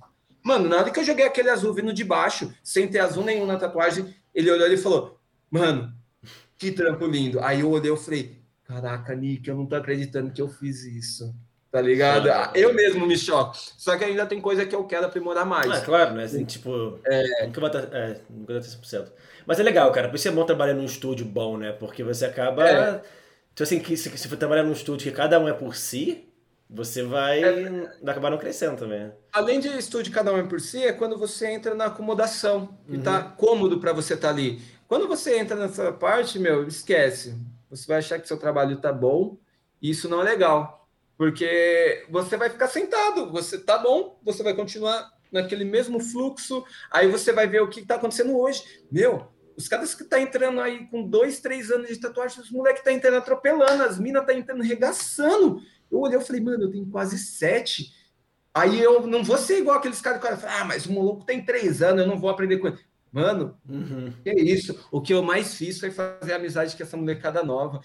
Mano, eu chego, eu já sigo, já falo, mano, seu trampo é incrível. Tanto que tem um mano que eu sou, tipo, hoje eu e ele somos amigos, que é o Oli. Eu peguei ele, mano, é uma referência monstruosa para mim. Eu Mas cheguei ele, pra ele. É falei, parecido ou não? Ele também faz geek. Eu peguei, eu falei assim, mano, é... eu preciso saber como você faz, seu trampo é monstro. Ele falou, mano, sua aplicação é linda. Eu falei, não, mano, seu trampo é foda, eu quero aprender. Aí ele pegou, ele falou assim, mano, vamos marcar um dia pra gente se conhecer. Aí eu fui, conheci ele e tal. Aí eu peguei e fui fazer um workshop com ele esses tempos, que ele falou, mano, eu quero lançar, vamos aí, você me a sua opinião, o que você achou. Aí eu fui fazer workshop e tal com ele. E, mano, o cara ele tem menos tempo de tanto que eu. Aí eu vou olhar e vou falar, não, não vou, vou ter um ego. Mano, o ego não vai te ajudar em nada. Sim. O ego ele só vai acrescentar em alguma coisinha na sua vida, mas, mano, não vai te ajudar. E aí eu olhei, eu falei, mano, olhei para ele, eu falei, olha, entende? Eu quero aprender a sua composição. Como você faz? Ele falou, é sério? Eu falei, é sério, mano. Eu só vim aqui para aprender isso. Uhum. eu quero aprender sua composição tal. Aí ele falou: Caraca, você é muito sincero, mano, vamos lá. Ele sentou, começou a fazer o desenho, me explicou toda a composição. Eu falei: Putz, é isso. Aí todo trampo que eu faço, ele me manda mensagem. Ele falou: Caraca, mano, você é foda mesmo, viu, mano? Você tá pegando a composição. Então, às vezes, antes de eu fazer a tatuagem no cliente, eu mando para ele, ele, a gente troca ideia direto. Então, tipo, é muito engraçado. Esse, é aquilo que eu falei, quando você tem essa rua de mão dupla, fica muito fácil o convívio com as pessoas. Sim. E aí eu peguei e fiz essa amizade e comecei a mudar mais ainda meu trampo. Mas por quê? Eu não tive meu ego, eu não mantive orgulho algum em falar que existem pessoas melhor que eu. Assim como eu sei que existe, mas eu vou chegar lá. Então é o, é o que eu falo para todo mundo. Você vai fazer um trampo comigo, eu não vou dar 100% do Thiago ali no trampo mano, eu vou dar 180, 200, 250, eu vou sentar, todo, toda tatuagem que eu faço é como se eu estivesse indo para uma convenção. Eu vou chegar ali, eu vou sentar, vou falar, meu, é hoje, eu vou fazer o meu melhor trabalho e vou fazer o trabalho melhor que o último que eu fiz. Todo Foda. trampo meu, lá na eu convido até você, vem um dia passar no estúdio para você, mesmo que não for, não, não sei se você hoje atualmente trabalha ainda com tatuagem ou não, mas vem conhecer o estúdio, é da hora, e você vai ver, o, o Evandro passa muito isso pra gente, ele fala, mano, todo trabalho aqui que você faz dentro do estúdio é como se você estivesse numa convenção. Machucou a pele? Esquece, você já está eliminado. Continua o trabalho, faz com carinho, mas você sabe que ali você já errou. Então, todo o trabalho ele chega para todo mundo lá no estúdio e fala: Ó, aqui, isso aqui não é legal fazer, no próximo não pode ter. Então a gente se cobra muito por isso. Ele então, tatua pego, ainda? Tatua muito, ah, é. muito, muito, muito, muito. Eu tô, tipo, num lugar decepcional. É Assim, eu não tenho que reclamar da onde eu me encontro hoje em dia. Uhum. E eu só tô tendo essa evolução realmente por estar nesse local, por estar, por ter estourado a bolha uhum. e aprendido a escutar. Antes eu escutava, só que ainda eu retrucava e achava que eu era bom. Quando Sim. eu achava que eu era bom, eu nunca fui bom. Eu era só mais um que eu achava que eu estava fazendo certo, mas eu não era. E aí, quando eu aprendi, eu estourei essa bolha, conheci outras áreas da arte e aprendi a escutar, absorver, pensar e depois falar. Aí eu comecei a entender muita coisa. Tanto que hoje em dia, antes você ia falar uma parada para mim, eu ia. Ah, mas aí você. Hoje em dia você fala, você pode brigar comigo, eu vou escutar, vou respirar, vou ir lá beber uma água, vou esperar passar duas horas, vou raciocinar, vou chegar, vou chamar, Vi, chega aí, vamos, senta aí, vamos trocar uma ideia disso, disso, disso. Uhum. Então, esse é o meu ponto de vista, aquela hora você falou o seu. E aí, como que a gente resolve? Porque é mais fácil, que na explosão do momento você não vai resolver sim, nada sim. na sua vida. Então, isso me ajudou muito com a tatuagem, com o convívio com as pessoas, com o convívio com o Thiago mesmo, porque eu sou uma pessoa que, meu, eu tenho muita insônia, agora que eu parei de fumar, ansiedade a mil. Então, tipo, eu comecei a, a entender mais sobre o Thiago, sobre eu sou assim, mas não é porque eu sou assim que você é, que o outro é. Então Sim. eu tenho que entender esses lances. Então eu estou buscando algo também um pouco além da tatuagem. Eu estou buscando, beleza, se para você hoje o seu trampo é foda do jeito que você está e eu estou trabalhando na mesma área que você e ainda não estou tão foda com você, calma, eu vou talvez chegar. Talvez o seu caminho foi mais rápido, o meu vai demorar mais. É, talvez o seu vai ser mais né? rápido. Cada um exatamente no seu uhum. tempo, mas não é porque para você deu certo fazer de um jeito que para mim vai dar. Sim. Eu tenho que entender. A partir do momento que eu entendo o que as pessoas falam e não comparo elas comigo, fica mais fácil tudo, porque aí eu consigo lidar com uma situação, eu consigo falar com outro, eu consigo me direcionar em alguma coisa. Tanto que é o que o, os meninos lá do estúdio falam. Às vezes eu vejo eles batendo a cabeça numa parada, eu fico quieto, só olhando. Aí o Nick, ele brinca bastante comigo, ele fala, o que, que foi, Thiago? Fala. Eu falo, Nick, em vez de você querer passar o clip cord por trás da máquina inteira, por que você não passa por baixo? Aí ele, verdade, né? Por que você falou antes? Eu falei, é que eu não sei se você já pensou nisso, tá ligado? Uhum. Me pergunta, se me perguntar, eu vou falar, senão eu não sei, porque às vezes tem pessoa que não quer ouvir. Sim. É aquilo que eu falei. Então, antes de eu falar e a pessoa às vezes ser ignorante comigo, eu prefiro ver. Se a pessoa perguntar uma dica, eu vou falar. Agora, se ela olhar e falar, não, vou fazer assim. Tá bom? É você. Então, é, é a partir de tudo isso que eu comecei a, a fazer essa desconstrução do Tiago e reconstruir ele, assim como eu comecei com a tatuagem. Eu uhum. voltei para o estúdio, eu parei de, constru... de fazer tudo que eu fazia e eu re... estou reaprendendo. Então, isso é o mais difícil, porque você tem costume, você tem hábito, você tem o seu tempo, você tem o seu horário, você tem suas coisas que você tem que deixar e voltar do zero. É, também tem amadurecimento pessoal que leva para o profissional, né? Os Exatamente. Juntos, então, você vai amadurecendo pessoalmente e vai no profissional também. É. Você tem, você planeja, você, tipo, você tem algum plano futuro, algum plano recente, ou você planeja, tipo, melhorar sua tatuagem, ficar no estúdio ainda, ou você planeja, não sei, oh. tipo, sei lá, mudar de estúdio, ou ter um estúdio próprio, ou você tá, tipo eu, eu penso assim, é, onde eu estou no momento está muito bom para mim, uhum. certo? A partir do, do, do dia que não estiver mais sendo um lugar bom pro Thiago, eu prefiro sair de portas abertas, chegar e falar, ó, não tá legal, assim, assim, assim, muito obrigado por tudo, vou continuar o meu caminho. Eu penso mais nisso.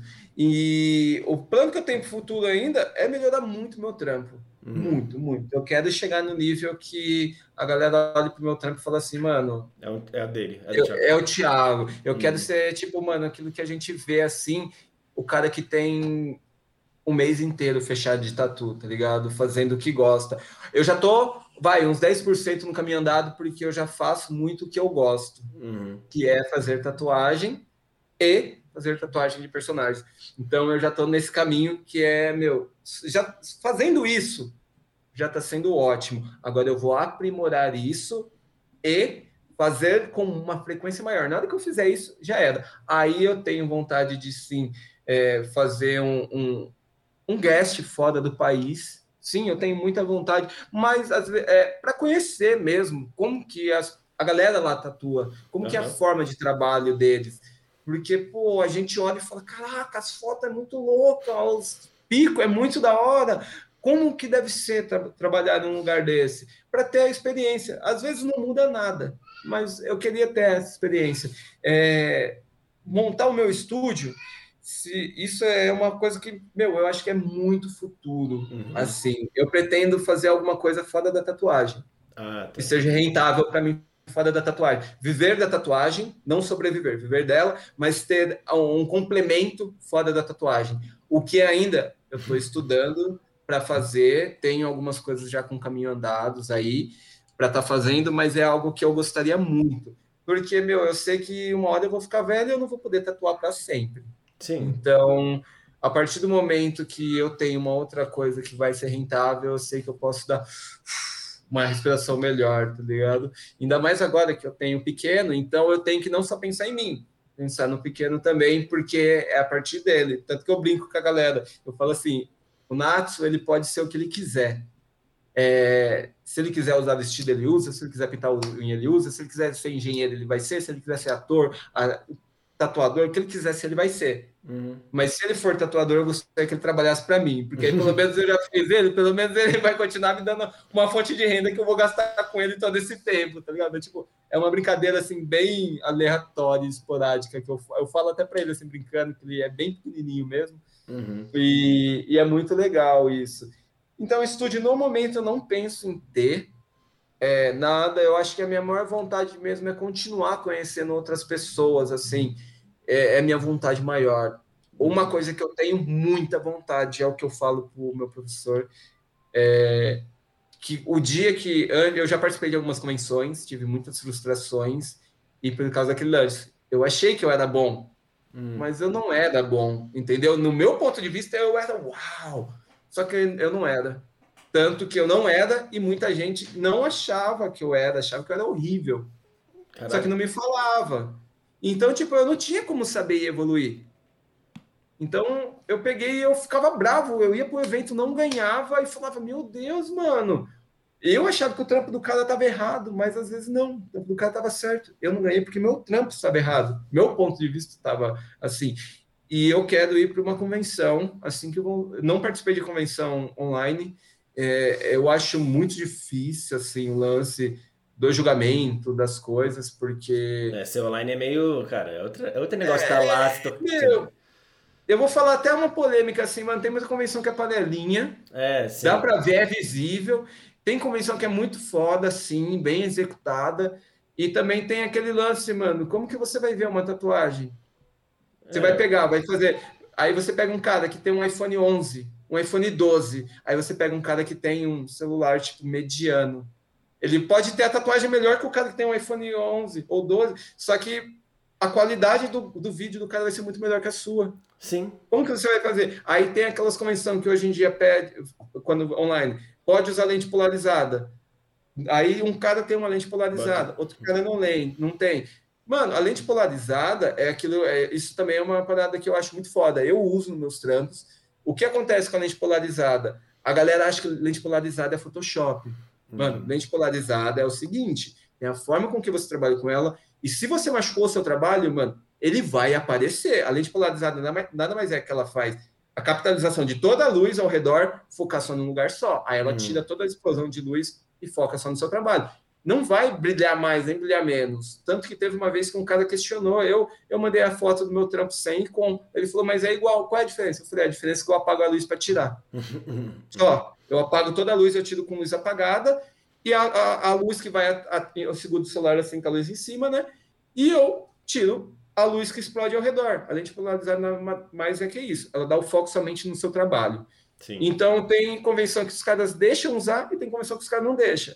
Aí, com a lente polarizada, o seu trampo vai ficar mais focado. O cara que não tem, não vai. Vai explodir cor. Então, eu acho muito sinistro isso. Ao mesmo tempo que eu quero muito participar, eu fico muito com receio das minhas frustrações que eu já tinha. Que, querendo ou não, mesmo tendo essa desconstrução, eu ainda tenho um pouquinho de trauma. Uhum. Mas eu quero voltar e ir para uma convenção presencial. Que aí na, na, presencial eu acho que você vê quem é, é, quem mesmo. E aí na hora que, mano, se você tiver ainda assim, olhar e falar, mano, mas meu trampo eu acho que tá melhor que o do cara. Mano, você já tá com o juiz ali na lata. Ele desceu do palco, você já gruda nele e fala, mano, o que, que meu trampo fez? Aí ele vai te falar. Não vai fazer igual os caras fez aqui no celular, tipo de uns brother meu. Mano, meu trampo tava melhor. Por que, que o cara ganhou? O cara só visualizou a mensagem, bloqueou o cara e. Tá ligado? Caramba. O cara ficou sem a resposta até hoje. Ele falou, mano, até hoje eu não tenho a resposta. Porque, tipo, por que, que eu perdi? Por que, hum. que eu não, não ganhei do maluco?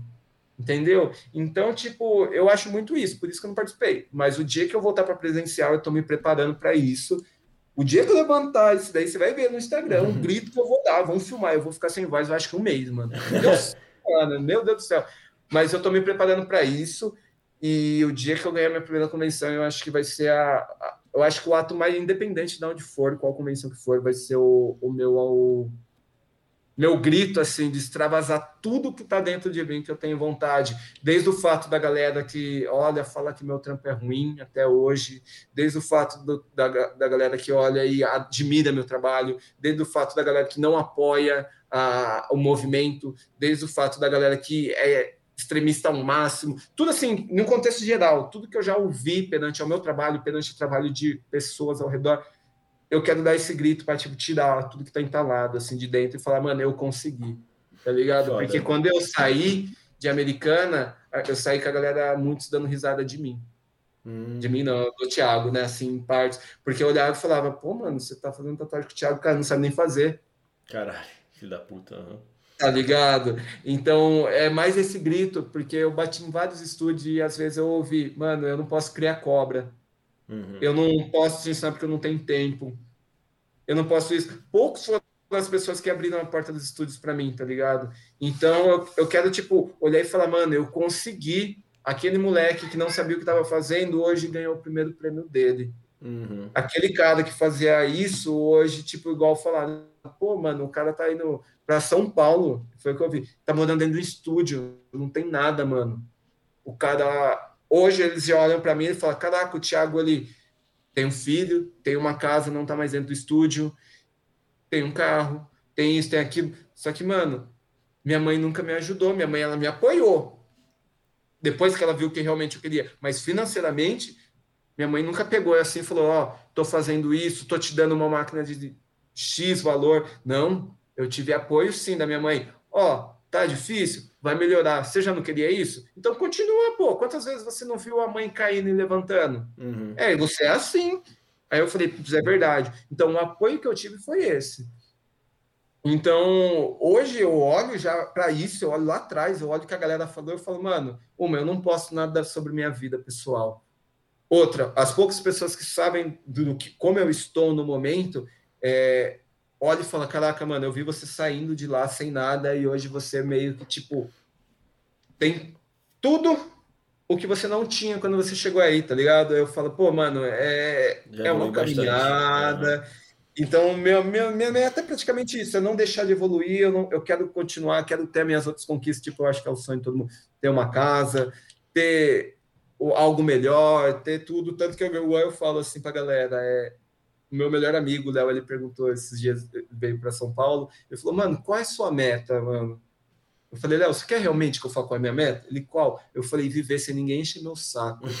Uhum. Aí ele, como assim? Eu falei, mano, eu quero chegar na minha casa, ter meu videogame, ter meu computador, meu filho tá bem, não precisar de nada, a mãe dele tá bem, também não precisar de nada, porque se ela tá bem, ele vai estar tá bem. Igual, a gente tem um convívio maravilhoso, eu e ela, a gente tem diálogo incrível. Então, tipo, eles estando bem, eu vou estar tá bem eu ter, abrir a geladeira, poder comer o que eu quiser. Se eu quiser falar assim, mano, eu não vou tatuar amanhã, eu vou viajar, eu preciso de um tempo para mim, eu ir. Eu uhum. não ter preocupações com as coisas, eu só quero viver sem ninguém ficar enchendo meu saco. Entendi. Conseguir ter esse fluxo de clientes. Então, ele falou, pô, mas você não sonha, sei lá, sair para fora tal? Eu falei, então, isso está na minha meta. Se ninguém encher meu saco, eu ter tudo isso que eu quero, quando eu quiser ir para fora, eu vou. Tá ligado? Sim. Ele falou, puta, mano, não pensei desse jeito. Eu falei, não, é porque é tanta preocupação, a galera se preocupa tanto com, às vezes, a, a vida dos outros, em vez, elas falam muito e ajudam pouco. Em vez de você falar, ah, mano, você tá vendo o trampo do cara que é ruim, por que você não chama ele para ajudar? Tá ligado? Por que, que, você não vai dar uma dica pra pessoa? Mano, eu igual, chega gente para mim e fala, mano, como que você faz tal tal coisa? Eu falo, mano, eu faço assim, assim, assim, assim. Pô, mas eu não consegui fazer. Eu falo, mano, você consegue vir no estúdio? Vem no estúdio, cola aí. O que eu puder te ajudar, eu te ajudo. Agora, me pergunta, porque se não perguntar, eu não vou saber. Eu deixo sempre bem claro para galera isso. Então, tanto que teve, pô, eu já tentei ajudar um, um amigo meu de Americana, eu espero que ele, eu tenha conseguido ajudar bastante coisa. É, mano, sempre que teve uma mina muito tempo atrás que perguntou para mim como que fazia algumas coisas, eu fui mostrando dando um direcionamento para ela, tanto que hoje em dia eu não sei nem se ela vai lembrar de mim ou não, mas eu também não espero isso, eu não fiz esperando esse retorno, eu fiz porque, mano, ela perguntou, eu respondi. E ela tá mandando muito nos trampos. É, foi igual um amigo meu, o Léo, ele falou, a namorada dele tá começando a entrar nesse mundo da tatuagem. Ela, ele falou, mano, o que, que você pode fazer para ajudar? Eu falei, a primeira pergunta que eu faço é a seguinte: você vai entrar na tatuagem por amor ou por dinheiro? Ah, é por amor. Então tá bom. Então prepara o coração que você vai sofrer pra caramba, mano. Aham, mas é, era difícil pra caralho. É, muito. Vai entrar por dinheiro? Da hora, é errado. Não é, mano. Você hum. pode fazer os dois, mano. Você vai fazer os dois. Com qualidade ou sem, você vai fazer. Mas quando você entra realmente, tudo que você faz com muito amor, você se frustra demais. Porque é na onde você olha pro lado e fala: Caraca, mano, eu tô aqui 10 horas fazendo esse trampo. Eu vou dar um exemplo besta, tá? Eu tô 10 hum. horas fazendo esse trampo, postei, eu ganhei 50 likes. Hum. O fulano de tal fez aquele trampo, tá com 10 mil likes. Aí você olha o trampo e fala assim, pô, eu não acho bonito. Só que aí entra aquele outro quesito do, do meu ponto de vista. Eu não acho bonito, mas será que a galera que curtiu acha? É. Se tá achando, o cara tá fazendo certo. Sim. Eu que tô fazendo errado, não tá fazendo ah, é melhor que ele e mostrando meu trabalho é melhor que é, ele. É, também não quer ela. dizer que só porque você tem menos like que seu trabalho também não é bom. Né, Exatamente. Né? É que hoje em é. dia, né, tudo é like, tudo é compartilhamento, tudo é hoje número, dia, né? é. Então, Isso é muito que... sinistro. Sim. Então, é, Isso que é o que eu, eu meio que passei assim para ela. Eu falei, então, o que eu puder te ajudar, eu vou te ajudar. O que você quiser fazer, você vai fazer por dinheiro, por amor. Faça mas faça o melhor. Sim. Você pode fazer. Eu falei para ela, ah, ela, que máquina que eu compro? Uma para iniciante e tal. Eu tô pensando em comprar essa aqui, essa aqui, essa aqui. Eu falei, mano, para. Você já, vai, você já pensou que você pode gastar 200 reais em uma máquina, tanto em outro, numa fonte, tanto nisso, tanto naquilo? O que isso vai te ajudar? Você vai pegar uma máquina que você vai fazer tudo com ela e uma máquina híbrida, às vezes, ela não vai fazer 100% de algo. Por que, que, em vez de você pegar todo esse gasto que você vai ter, você não, não junta mais um pouquinho de grana, cata uma máquina que realmente é boa e não vai te dar dor de cabeça, cata uma fonte boa, compra um material bom para deixar tipo um mês para você pelo menos se manter e não ter que ficar se preocupando em comprar outro tipo de material. Vai fazendo isso aos poucos, eu falei para ela, mas compra coisas boas, não vai no mediano, não vai o que todo mundo fala, ah, mas essa máquina dá certo. Mano, dá certo para esse cara para você pode ser que não. Então compra uma coisa que, tipo, meu, de 10, 8 pessoas deu certo, do que você comprar uma coisa que de 10, duas pessoas conseguiu dar certo.